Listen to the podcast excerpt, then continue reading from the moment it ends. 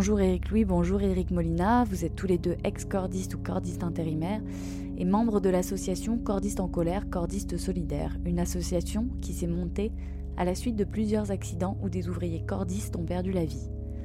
Les cordistes, vous les voyez dans votre quotidien nettoyer des vitres dans les airs à plusieurs dizaines de mètres au-dessus du vide ou en train d'élaguer les arbres. Mais ils sont aussi envoyés dans des silos pour piocher, casser, nettoyer de la matière colmatée sur les parois de grands silos ces grandes cuves que l'on voit sur les sites agricoles et industriels. Pour rappel, en octobre dernier, s'est tenue au tribunal correctionnel de Reims l'audience du procès de l'accident de Quentin Zaraoui Brua. À 21 ans, le 21 juin 2017, ce jeune cordiste perd la vie, enseveli dans un silo de drèche sur le site agro-industriel Cristanol, filiale du groupe Cristal Union à Bazancourt, en Champagne-Ardenne. Le troisième accident sur le site, après ceux d'Arthur Bertelli et Vincent Dequin, décédé dans les mêmes conditions en 2012. Alors pour un public euh, qui n'aurait jamais entendu parler de l'accident de Quentin, pourriez-vous premièrement revenir sur son déroulement? Euh, Oui, bien sûr. Le 21 juin 2017, donc, euh, on est pour le compte de la société ETH sur le site de Cristanol, qui appartient à Cristal Union, dans les silos de Drèche, pour vider effectivement ces, silos de la matière qui est colmatée. Et puis, euh, inopinément, il y a un changement de silo qui est, opéré à l'initiative de Cristanol. Les gars sont envoyés dans un silo qui est beaucoup trop plein, qui est poussiéreux, qui est obscur. Il faut rappeler la température extérieure, 36 degrés à l'ombre. Et puis, euh, eh ben, quand on met tout en œuvre pour qu'un accident arrive, euh, l'accident, ben, forcément, il arrive. Et là, c'est ce qui a été fait. Quentin, il est projeté dans ce milieu qui est hostile, qui n'est pas, qui n'est pas propice à envoyer des travailleurs. Et puis, euh, bien évidemment, euh, de manière inopinée, une trappe s'ouvre. Enfin, quelqu'un pilote l'ouverture d'une trappe, la matière s'écoule et Quentin est pris dans la matière. Voilà comment il a disparu. Au cours du, procès évoqué tout à l'heure, l'entreprise de travaux en hauteur ETH, qui employait Quentin, a été jugée pour avoir, je cite, commis l'infraction d'homicide involontaire par maladresse, imprudence, inattention, négligence ou manquement à une obligation de prudence ou de sécurité imposée par la loi ou le règlement et aussi pour avoir employé cinq travailleurs sans organisation et dispense d'une information ou formation pratique appropriée en matière de sécurité en l'espèce. Donc le verdict est attendu pour le mois de décembre et pour l'instant, la substitut du procureur requiert une amende seulement de 10 000 euros assortie du sursis à l'encontre d'ETH, soit dix fois moins que la peine dont Christanol et son prestataire de nettoyage avaient tous les deux écopé en mars dernier pour la mort d'Arthur et Vincent survenant sept ans plus tôt dans le silo de sucre de Bazancourt. Euh, l'entreprise qui faisait appel à ses sous-traitants, Cristanol, ne risque apparemment aucune sanction pénale. Avez-vous eu de votre côté des explications à ce sujet? On n'a eu aucune explication quant à la non-comparution de, de, Cristal Union, puisque le procureur euh, n'a pas à motiver sa, décision. C'est de son ressort qu'il appartient de, citer ou pas à comparaître euh, des, prévenus. Enfin, nous, on a quand même une petite idée sur le, déroulement de cette affaire, enfin sur le, fond de l'affaire. Ça se passe à Reims, en province. Il faut savoir que Cristal Union, c'est 2 milliards et demi de chiffre d'affaires, c'est 2500 euh, salariés sur le sol français, c'est 20 usines. Euh, c'est une famille, la famille Debon, à la tête de, cet empire, entre guillemets, de cette coopérative, mais qui est en fait un site purement industriel. Et, euh, euh, on, a, on a très bien compris qu'il y avait une collusion entre Catherine Vautrin, qui est la présidente du Grand Reims, une ancienne ministre, ancienne députée, ancienne ministre de Jacques Chirac, ancienne députée, qui, au titre que Cristal Union est un acteur majeur économique dans la région, il fallait pas trop taper dessus parce qu'elle était déjà mise en cause pour l'accident de 2012. Elle est mise en cause également pour l'accident d'un soudeur qui s'est retrouvé brûlé au troisième degré sur le site de, de Cristanol.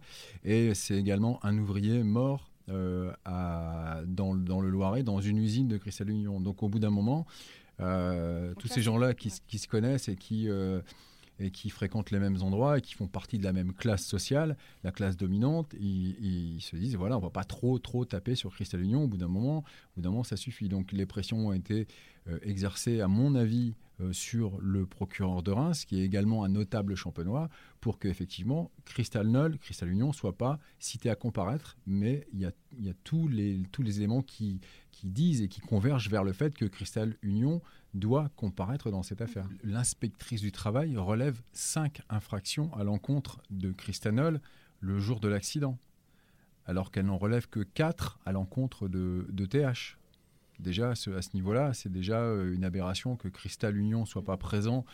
Euh, et également, ce sont les euh, le, donneur d'ordre a une responsabilité, c'est le Code de travail qui le dit, a une responsabilité quand des ouvriers travaillent sur son site, même si c'est des sous-traitants et même si c'est des intérimaires qui travaillent pour le, sous-traitant, bien, évidemment. Et en plus de ça, il y a un rapport de la MSA qui pointe toutes les responsabilités de Cristal Union en plus de l'inspection du travail. Et même à ce titre-là, Cristal Union ne s'est pas vu cité à comparaître. Donc le, MSA dont vous parlez, c'est... Euh, Mutuelle sociale agricole. Euh, pendant le moment de l'accident, euh, donc ça, on revient souvent sur ces fameuses trappes en fait qui étaient ouvertes. et puis c'était pour les mêmes raisons qu'il y avait eu l'accident de Vincent et d'Arthur. Comment mm. se fait-il que, en fait, c'était 5 ans après ou 7 ans, je sais plus. 5 ans, 5 ans après, il y a eu euh, comment ça se fait qu'il y ait eu en fait encore ces trappes là euh, qui soient ouvertes euh, Comment ça se fait que Cristal Union n'ait pas mis en place des systèmes de sécurité à l'issue du premier procès? Pour des questions de rentabilité, enfin des questions de, je pense d'absence de, prise en compte de de, l'intérêt de la sécurité des travailleurs et euh, de des risques. Je pense qu'ils n'ont pas voulu euh, chercher à prendre les moyens pour prévenir ces risques. En partie, euh, c'est d'un autre côté, c'est la question de, de, la rentabilité, du rendement de production. en fait, concrètement, l'histoire des trappes, si on, quand on, envoie des cordistes dans un silo pour décolmater un silo, il faut donc un gros, sablier qui est plein. donc sur le bas du silo, donc sur le bas de ce gros sablier, il y a de la matière qui est, humide, qui est colmatée, qui se durcit. Euh, à un moment donné, quand on fait intervenir des cordis, c'est pour, euh, casser cette matière, pour, permettre que le silo finisse de, se vider. Et en fait, là, ce qui, se passe à chaque fois, c'est que, et ce qui est redit dans le cadre du procès, c'est euh, M. Lombard, le, directeur industriel de, de Cristanol, le dit lui-même à la barre le 4 octobre, de manière par défaut, les trappes sont ouvertes. En fait, c'est juste une question de, de performance dans, dans, le temps. En fait, pour, aller plus vite. Pour aller plus vite. C'est juste que euh, de faire euh, à chaque fois monter, les, euh, descendre les cordis, les faire remonter le temps qu'on vide, les faire redescendre à chaque fois. Donc, tout ça, à chaque fois, c'est des interruptions dans le temps de travail et c'est autant de temps qui est perdu dans le, dans le, dans le rendement du process de production. Quoi. Et c'est trois fois plus dangereux. Euh. Et c'est trois fois plus dangereux. Et en fait, quand on regarde le rapport de la MSA, en fait, c'est des accidents qui sont connus, qui ont, il y a eu des multiples accidents, des centaines d'accidents similaires en fait dans les silos à travers le monde et notamment aux États-Unis. En fait, la MSA a quand même fait un gros travail de, recherche par rapport à ça. Et il y a eu des centaines d'accidents aux États-Unis, notamment dans les dans toutes les, les, exploitations agricoles. Et qui, et en fait, le, le problème d'ensevelissement dans les silos, c'est plus que connu. Et il y a tout un tas de process, notamment dans le code du travail, français qui, euh, qui réglemente le travail dans les silos et dont euh, des, une réglementation dont euh, s'extrait complètement Cristanol. Et 10 000 euros assortis du sursis, ça veut dire quoi en fait concrètement? Ça veut dire qu'ils ne payent pas une amende tout de suite, mais que c'est avec du sursis si jamais il y a une autre merde bah, Exactement, oui, c'est un, un sursis, purement, c'est purement et simplement un sursis. Mais le, problème, il est, il est, bien en amont. il ne faut pas s'étonner de, ce, de cette réquisition. je disais tout à l'heure que l'inspectrice du travail relève quatre infractions à l'encontre de TH et le, parquet, le procureur, euh, pour convoquer ETH au tribunal sur le banc des prévenus, n'en retient qu'une seule. Donc c'est au titre de cette seule infraction qu'il a prononcé ce réquisitoire. Donc il ne peut pas prononcer un, réquisitoire démesuré par rapport à, une, à la à la petite infraction qu'il a simplement retenue, alors qu'il y en avait bien d'autres. Mmh. Et donc, évidemment, ce réquisitoire est à, est à l'aune de l'infraction qui a été, qui a été relevée, enfin, qui a été, qui a été euh, retenue simplement par le, par le parquet. Mais bien sûr, évidemment, évidemment c'est scandaleux. C'est dans l'esprit du public. La, vie d'un gamin de 21 ans, ça vaut 10 000 euros d'amende avec sursis. Et, euh, et ça vaut zéro pour Cristal Union, puisqu'ils ne sont pas là. Ils, sont au-delà de la présomption d'innocence, là, ils ont la certitude d'innocence, puisque là, ils ne sont pas pénalement, ils ne sont pas du tout incriminés dans cette affaire. Dans votre lettre ouverte euh, publiée au lendemain du procès, vous évoquiez une certaine euh, justice de classe. Est-ce que vous pouvez nous expliquer un peu plus, donc du coup, ce que vous entendez par là? Bah, tout simplement, d'un côté, il y a Quentin, 21 ans, travailleur intérimaire, précaire, avec des contrats à la semaine, qui est payé 11 euros de l'heure pour venir de sa Bretagne natale euh, dans une voiture à moitié déglinguée, euh, bosser dans les, dans les silos de, de Champagne. Et de l'autre côté, on a Cristal Union, euh, qui, est, qui, est, qui, est, appartient, qui est aux mains de la famille, de la, de la lignée de Bohan depuis de, depuis de nombreuses générations, qui, on le disait tout à l'heure, a une vingtaine d'usines en France, 2500 salariés, qui pèsent 2 milliards et demi de chiffre d'affaires. Eh ben là, quand on met les deux dans la balance, on a, vite compris de quel côté allait, allait pencher la justice. Et, le fait qu'il ne soit même pas cité à comparaître et que le, la réquisition euh, à l'encontre de TH, c'est soit 10 000 euros d'amende avec sursis, on a bien compris. Enfin, moi, je le comprends comme une justice de classe. Chacun le comprendra comme il voudra.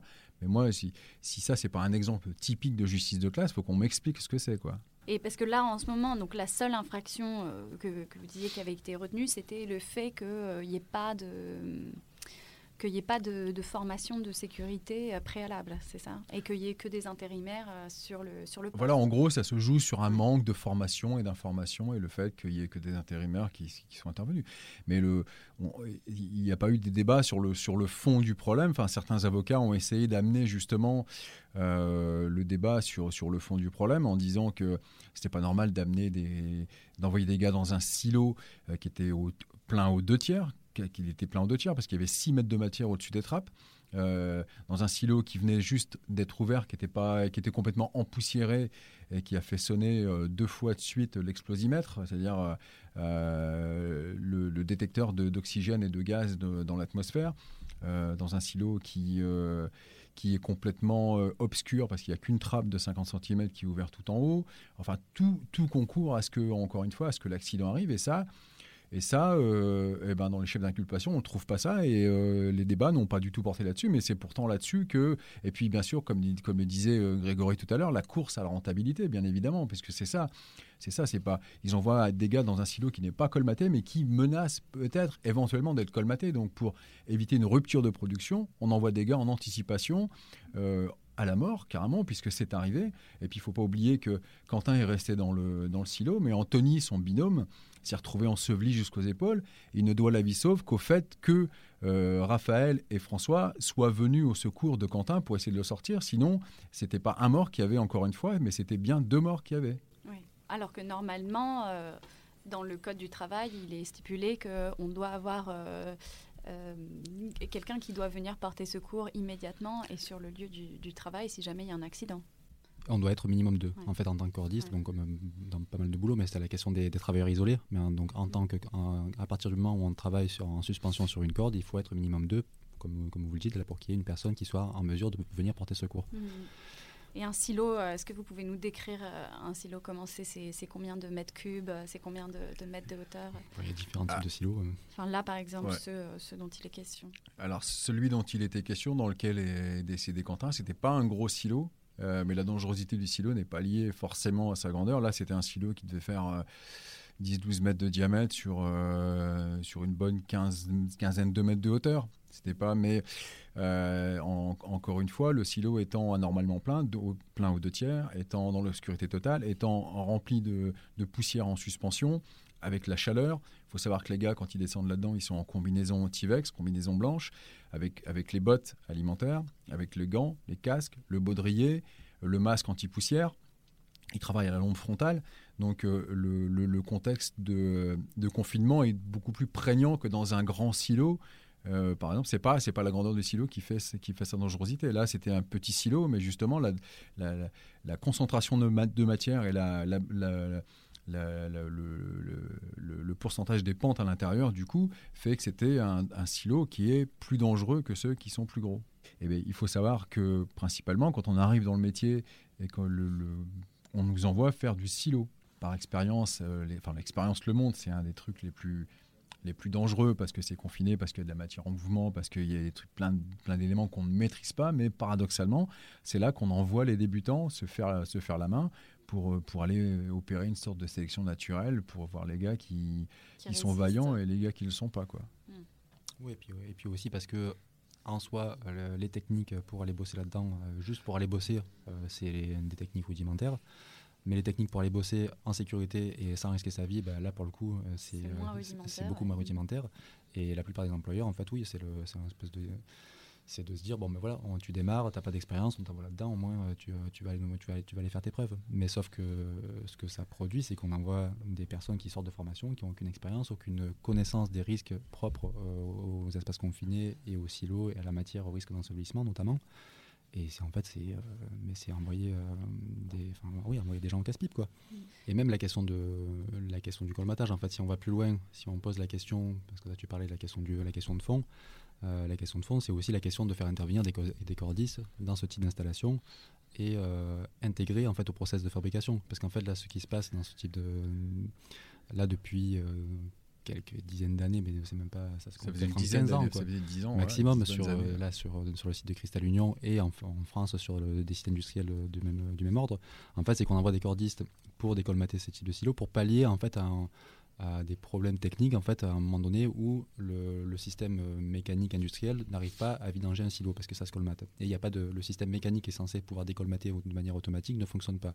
Donc là on envoie des cordistes pour taper à la pioche ou avec tout outil manuel pour décolmater euh, les silos. Euh, sauf que le code du travail dit pour, les, pour les cordistes en fait le travail le travail en suspension le travail sur corde est interdit.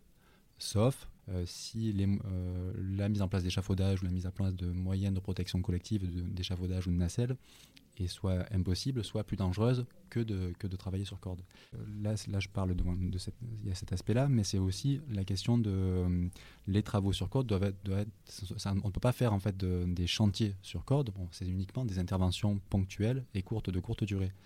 Sauf que là, en fait, on se retrouve dans ces installations, dans ces, installations industrielles, avec hum, l'appel à des cordistes qui sont, euh, en fait, on a là chez Cristanol, c'est des collègues qui ont bossé quasiment à l'année dans les silos, à, dé, à décolmater, à taper à la pioche, pour pallier en fait aux, problèmes mécaniques qui auraient pu être résolus en faisant des, investissements, en modifiant les installations, mhm.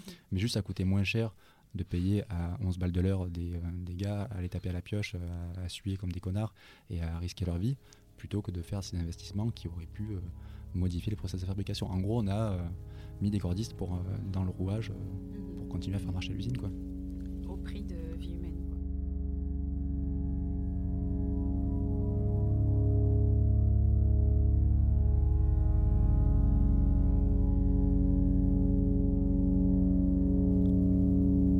Quand on a enfoui les déchets qui sont enfouissables, recyclé ceux qui sont recyclables, exporter ceux qui sont exportables, il reste les déchets dits ultimes. Par exemple, les huiles minérales ou de synthèse, les graisses, les solvants. Tout ça est incinéré dans un four. Vu de l'extérieur, un four d'incinération est un grand tube d'acier de 25 mètres de hauteur. Tout ça est incinéré dans un four. Vu de l'extérieur, un four d'incinération est un grand tube d'acier de 25 mètres de hauteur sur un diamètre de 10 à 12 mètres. Autour, une organisation de plateformes, de passerelles, d'escaliers en acier galvanisé permet d'y accéder. Un univers de poutrelles, de cornières métalliques soutient le tout.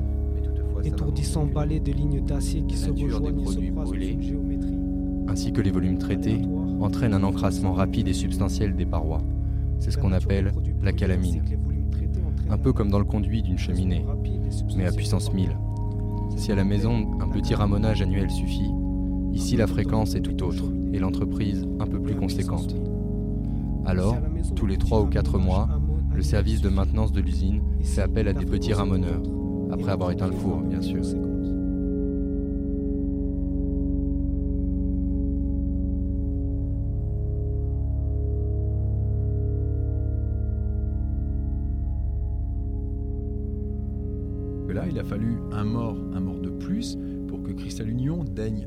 Dans un silo à plat avec une ouverture totale pour, faire, pour aller vider le silo au chargeur, aux bulles, quand, quand il, est, il a fallu. preuve que depuis 10 ans, systématiquement, les cordistes interviennent pour vider chaque silo à chaque fin de session, alors que le code du travail, quand il parle des travaux sur corde, c'est forcément des travaux temporaires. C'est marqué dans le code du travail, c'est les travaux sur corde, sont des travaux temporaire. Et là, depuis dix ans, les cordistes intervenaient systématiquement à la fin de chaque production pour vider chaque silo. Et au bout de 10 ans, quand il y a, quand y a eu un mort, un gamin de 21 ans, eh ben là, on, déclare ces, silos désuets et puis on fait un investissement pour aller bâtir un hangar à plat euh, qui, qui, ne nécessite, qui ne nécessite plus maintenant d'intervention de cordistes. Et donc, oui, dans votre lettre ouverte, vous recensez depuis 2006 au moins 23 euh, cordistes euh, décédés dans l'exercice de leur métier.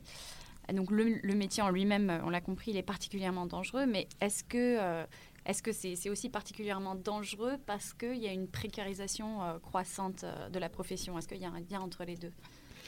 Ben, euh, oui, il a quasiment toujours été précaire ce travail. Enfin, à partir du moment où ça, c'est devenu, où ça devient, en fait, c'est un métier qui est, très récent et qui est très précaire. Et oui, je pense que c'est un lien, c'est un lien, de cause à effet qui est évident, dans le sens où la précarité, c'est le turnover. Euh, c'est la sous-traitance, c'est le fait d'arriver dans, une, une, dans installation, sur un chantier qu'on ne connaît pas les, euh, le, les modes opératoires, le, mode de fonctionnement de l'usine, euh, les habitudes de travail de l'équipe. Tout ça, tout ça, ça fait que c'est à, chaque fois en permanence, on est obligé de se réhabituer, d'apprendre à nouveau. Il y a très rarement les formations suffisantes, les, transmissions d'informations suffisantes pour se familiariser, pour, euh, c'est ça, c'est la précarité, c'est aussi euh, un, métier où en fait on est amené euh, très très très régulièrement à, travailler en, grand déplacement, donc en fait à bosser aux quatre coins de la France, pour économiser, pour ben, faire mettre un peu de, beurre dans les épinards, pour éviter de payer, de, gaspiller toutes les indemnités de, de grands déplacements qu'on nous donne à l'hôtel ou au restaurant. Ben, on dort dans des camions, on dort avec des systèmes D, du coup avec un repos qui est une réparation du sommeil qui est juste pas, du tout suffisante. Et tout ça, ça fait, ben en fait, ça fait un contexte global qui mène, euh, qui mène à des accidents. À partir des années 50, il y a eu tout un travail, en fait, notamment dans le, milieu, dans le monde industriel, de, euh, de, cadrage au niveau sécurité, tout un tas de mesures au niveau sécurité qui ont fait que, notamment dans l'industrie en France, il y a eu une baisse de l'accidentologie des morts au travail. Euh, et aussi dans, le reste du, monde du travail. À partir des années 70, euh, cette baisse, elle, elle, est juste stagné. Et en gros, les chiffres qu'on a aujourd'hui d'accidents de mort au travail sont quasiment identiques depuis les années 70. Donc il n'y a plus de baisse. On reste sur, sur un, nombre de morts au travail qui, est relativement stable. Mais euh, en fait, ce, que ça cache, en fait, c'est cette stabilité qui reste en fait un nombre qui est assez important. C'est euh, que derrière, en fait, c'est la, question de la précarité de, du développement de la sous-traitance, du développement des contrats courts, de, l'intérim, de, la précarisation du travail, en fait, depuis les années 70, où il y a eu une déréglementation du monde du travail, et euh, où, en fait, ces deux courbes qui se croisent, en fait, c'est une baisse qui continue à, s'opérer, en fait, dans, sur les, emplois stables dans le milieu industriel, mais en fait, une croissance de des accidents du travail pour toutes les personnes qui, euh, qui sont dans des, contrats, dans, des contrats précaires. Et ça, c'est ce que je voulais dire. En fait, c'est ce parallèle, en fait, c'est pour dire que ce qu'on vit dans la profession de cordiste, en fait, c'est euh, le résultat, en fait. Et je pense que votre question était tout à fait à propos. C'est la question de la précarité au travail, qui est, euh, qui est une donnée accidentogène. Et donc une corrélation directe. Quoi. Juste pour rappeler quelques chiffres, vous êtes 8625 cordistes en France et donc 4200 intérimaires. Donc c'est c'est un chiffre qui a bondi de 53% entre 2009 et 2016. Et donc, euh, il n'y a que 51% de, titulaires selon un recensement du syndicat français des entreprises des travaux en, hauteur.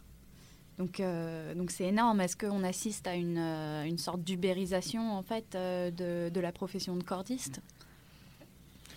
Oui, quand tu dis 51% de, de fixe, c'est même pas parce que là, là ils font la soustraction entre les intérimaires et les autres. Mais il y a les intérimaires, il y a les embauchés, bien sûr, mais après, il y a les indépendants. Et les CDD. Et les indépendants. Et il y a, aussi des CDD. Euh, ça veut dire que le, ça réduit encore un peu plus à la, portion congrue les gens qui sont dans une situation stable. Parce que les gens qui sont, qui sont indépendants peuvent évidemment, s'ils se vendent bien, bien gagner leur vie, mais ils restent, ils restent aussi précaires dans la mesure où. Euh, euh, dans la mesure où il reste suspendu à, aux donneurs d'ordre, au travail qu'il y a, qu'il n'y a pas, aux conditions qu'ils offrent. Et puis, on commençait que les tarifs vont euh, en baissant de plus en plus. il faut savoir aussi que la part du gâteau, elle augmente. Euh, c'est un métier qui est en forte progression. Le syndicat des entreprises de travaux en hauteur, qui est le syndicat patronal du métier, le rappelle dans sa dernière newsletter, on multiplie le chiffre d'affaires par trois dans ces quelques dernières années. Donc le, le, gâteau augmente, ça attire des convoitises évidemment. Donc euh, ça, ça, donne une, saine concurrence, comme ils disent, bien sûr, mais euh, évidemment, ça fait euh, tirer les prix vers le bas et puis ça attire des gens qui sont pas forcément, qui n'ont pas forcément des, beaucoup de scrupules à envoyer des gens pas formés, comme disait Greg tout à l'heure, ou dans des conditions de travail pas forcément optimales dans, sur, sur les chantiers, quoi. Oui, ouais, ouais. je crois que selon les chiffres de cette étude, c'est ça, c'est 726 entreprises spécialisées en travaux sur corde réunis, c'est 1,5 milliard d'euros en 2016 et un mmh. chiffre qui aurait progressé de 260% euh, sur la même période euh, qu'on a évoqué tout à l'heure et donc euh, de 142% pour les 28 entreprises du travail temporaire répertorié. Donc, donc c'est énorme. Est-ce que ça cache derrière C'est le turnover aussi dans les personnes en gros, la durée de vie, euh, avec, des guillemets, euh, quand je parle de la, durée d'activité en fait, des cordistes après formation, euh, le, temps que les cordistes restent en activité après avoir fait la formation et à bosser comme cordiste, il est très court, c'est de quelques années. En gros, il y, a une, y, a une très forte part des cordistes qui, font, qui, qui commencent ce métier qui arrêtent très très rapidement. par, bah, par, parce qu'ils se retrouvent confrontés entre des images un peu idylliques qu'on peut imaginer du métier de cordiste suspendu sur une falaise au soleil à regarder les cailloux et ce que c'est la réalité du boulot et de tous les à côté, notamment le, travail en déplacement, la dureté de, de bah, pour faire des économies. Euh, et, euh, et ça, ça fait c'est aussi euh, c'est aussi une part de la précarité du, de, de, ce métier-là, quoi. Mm-hmm. Cette, fait, ce, gros turnover dans le boulot, quoi. Et aussi une grosse dévaluation des prix du salaire dont vous êtes rémunéré. C'est combien à peu près le salaire d'une personne cordiste? Le salaire, ça démarre au SMIC aujourd'hui. Ça démarre au SMIC. Mmh. Les mieux payés vont être euh, payés à 15 balles de l'heure, mais parce qu'ils ont des une des spécialités, des euh, mais la grosse majorité, ouais, c'est 10, 11, 12 balles de l'heure. Physiquement, en fait, je n'arrive pas à, je, bosser, euh, X années à temps plein dans ces conditions. Juste, en fait, c'est juste, j'y arrive pas. J'y arrive parce que ben, je prends des vacances, je fais juste autre chose. Je fais ça une partie de l'année, quoi. Et euh, donc, euh, on a parlé donc, euh, du problème de la sous-traitance, mais il y a aussi le problème de l'absence donc, de convention collective avec le métier de cordiste. Est-ce que, avec votre, votre association, vous luttez pour la création d'une de, convention collective qui encadre le métier de cordiste? Alors oui, oui. Alors, euh, mais d'une certaine manière, je vous dirais en préambule que non seulement il n'y a pas de convention collective, mhm. euh, mais il n'y a pas non plus de code APE. le code APE, c'est l'activité principale de l'entreprise. C'est-à-dire qu'en France, le métier de cordiste n'existe pas.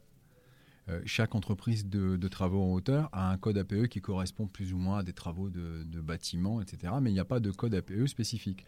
Alors, ce qui fait que je ne vais pas redévelopper ça là, mais il n'y a pas, de, il a pas euh, de, recensement au niveau de l'accidentologie, au niveau des, décès, etc. Y on rentre dans aucune catégorie. C'est-à-dire qu'on est affilié, euh, on, travaille sous les conventions collectives des entreprises dans lesquelles on travaille. Ça peut être, ça peut être le TP, ça peut être le bâtiment, ça peut être l'industrie. Et, et, aussi, c'est aussi l'intérim pour les gens qui sont intérimaires. Mmh mais qui ne sont pas forcément appropriés euh, à votre métier. Voilà, carrément. Donc, donc effectivement, donc, pour commencer, il n'y a pas de code APE. C'est un, un, métier, en fait, cordiste, c'est un métier qui n'existe pas.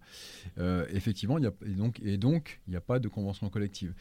Euh, au niveau de l'association, nous, on, on, voudrait bien, on aurait bien voulu pouvoir peser dans ce sens-là, mais en France, pour bâtir une convention collective, euh, c'est une, euh, une euh, négociation tripartite entre la DGT, la Direction générale du travail, autrement dit le ministère du Travail, la représentation patronale, donc là en l'occurrence c'est le SFETH, et un syndicat représentatif des travailleurs, ce que l'association n'est pas.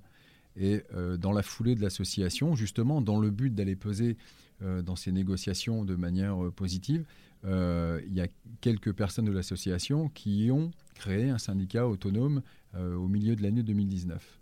Et voilà comment aujourd'hui on espère d'une certaine manière peser euh, sur les autorités pour faire avancer les droits des travailleurs. D'accord. Parce que pour revenir un peu à la présentation de, l'association, donc vous, vous l'avez montée euh, après les, accidents, après l'accident de, de, Quentin ou ça s'est monté avant? Euh, ça, s'est monté après. L'accident de Quentin a été, l'élément déclencheur. ouais. L'élément déclencheur, euh, à la suite de ça, il y a eu une vague d'indignation. On a, on a communiqué un petit peu là-dessus sur cet accident, chose qui, qui n'est jamais faite. Mmh. Comme le disait tout à l'heure Grégory, euh, dans les actions du travail, c'est l'invisibilisation totale, puisque les actions du travail concernent à 80% des ouvriers. Ah, eh, tu penses bien que les ouvriers, euh, les autorités euh, et le patronat, etc., enfin tous les gens, toute la classe dominante de ce pays, ils n'ont pas intérêt à dire qu'il y a X morts au travail. Mmh. Et donc, donc évidemment, c'est totalement invisibilisé. Donc nous, on a rendu, on a essayé de rendre ça un petit peu visible après, après l'accident de Quentin.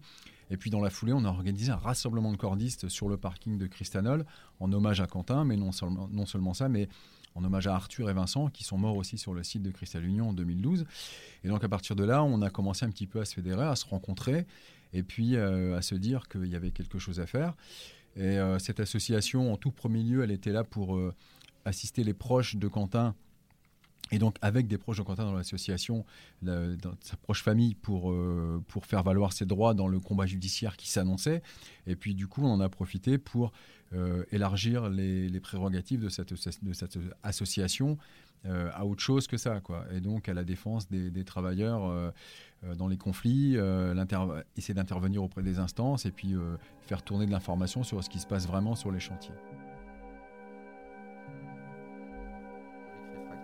Lorsque nous arrivons tout là-haut, les trappes latérales d'accès sont encore fermées. Mauvais signe. Surprise, derrière les petites portes, une paroi de briques réfractaires bloque l'accès à l'intérieur du four. Sinon, le Avec un marteau, il me faut déceler et, et démonter ces briques une à une. Lorsque la voie est libre, il n'y a plus qu'à entrer dans l'antre. Enfin, il n'y a plus qu'à s'avère un raccourci sémantique. Elle ne mesure qu'une soixantaine de centimètres de large sur 50 de haut. Le franchissant en rampant, je suis vite ralenti par le tas de calamine qui s'est accumulé derrière. Déjà, je ressens à travers les gants la chaleur résiduelle. Vite, je me dresse sur les pattes arrière. Je jette un œil vers le fond. Déjà, je ressens à travers les gants la chaleur résiduelle. Ça brûle vraiment. Vite, je me dresse sur les pattes arrière, je jette un œil vers le fond. Le four m'apparaît abîme, infini parce que l'obscurité dense, opaque, sans faille m'en cache le fond. Trou noir immobile que rien ne semble être en mesure de troubler.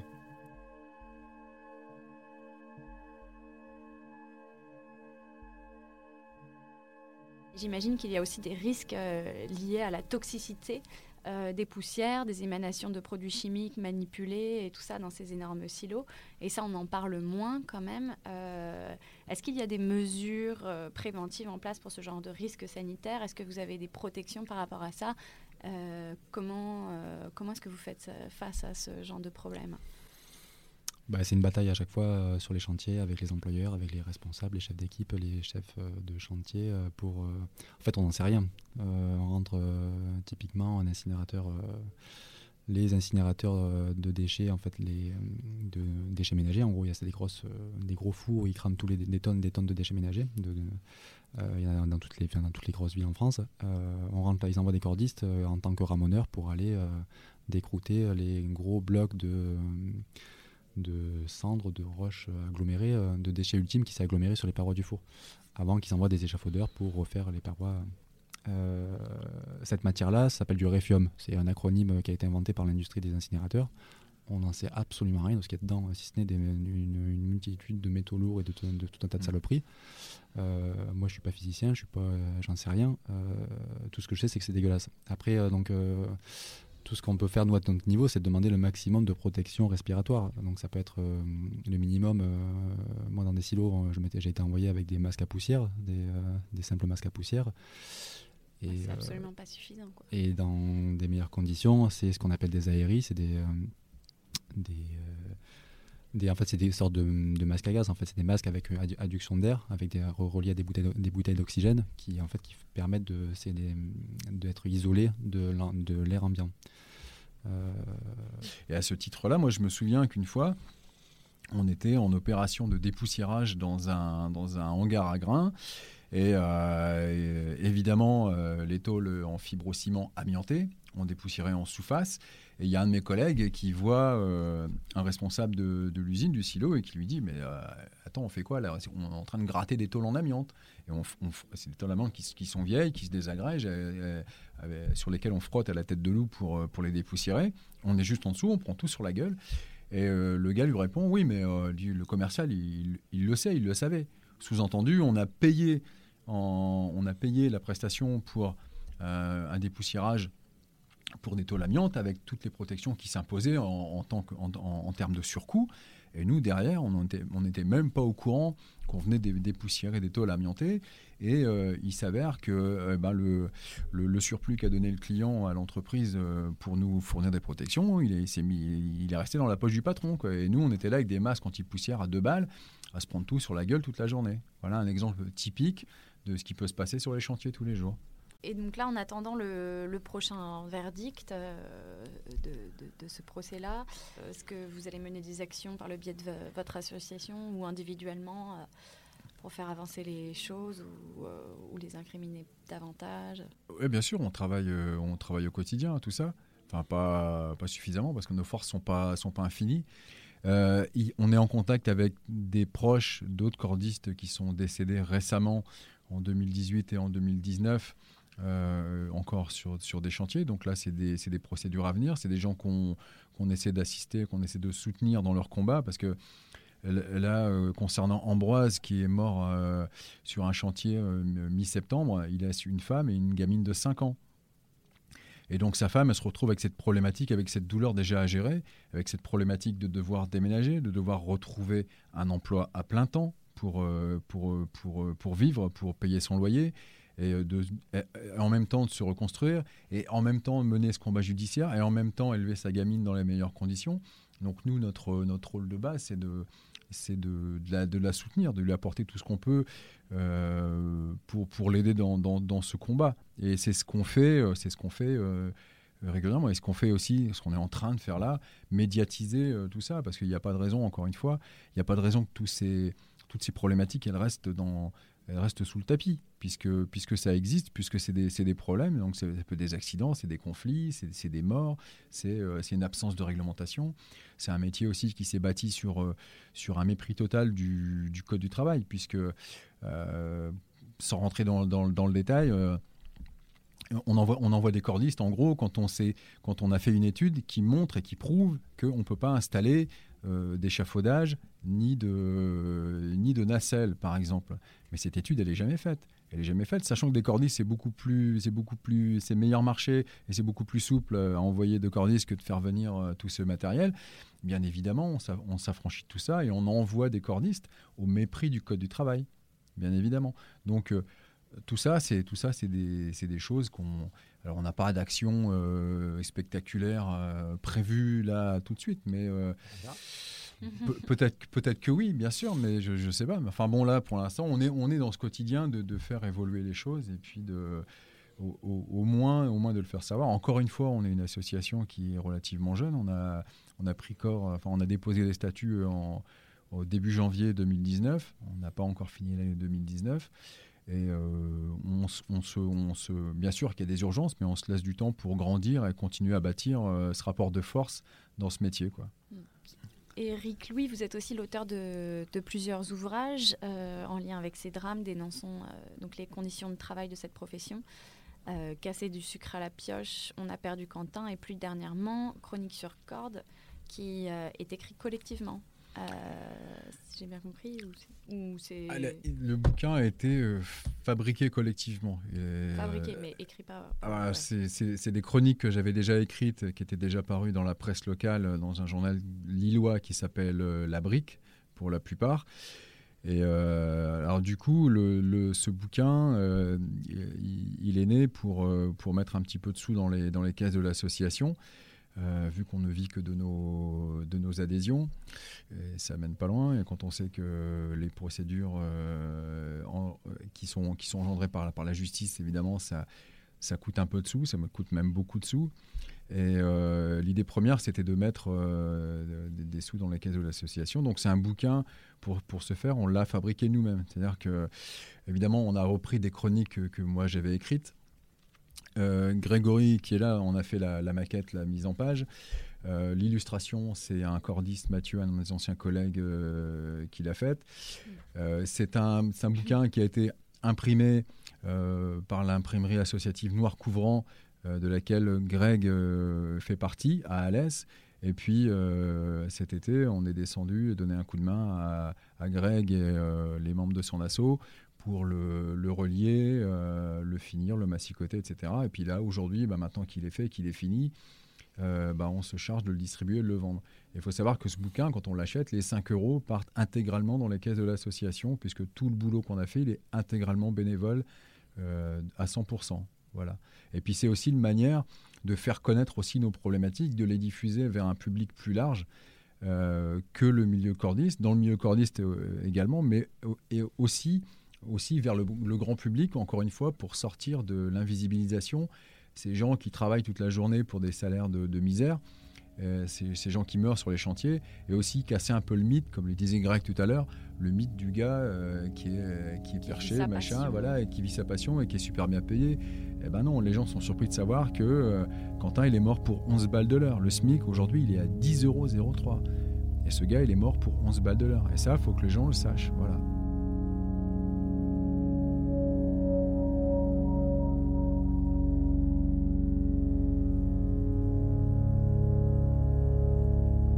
Depuis notre rencontre, le tribunal de grande instance de Reims a statué. Verdict 10 000 euros d'amende avec sursis à l'encontre de TH, et rien pour Christanol n'étant pas cité à comparaître. Et pour soutenir l'association, vous pouvez commander le livre d'Éric Louis Chronique sur corde sur leur site internet cordistencolère.noblog.org.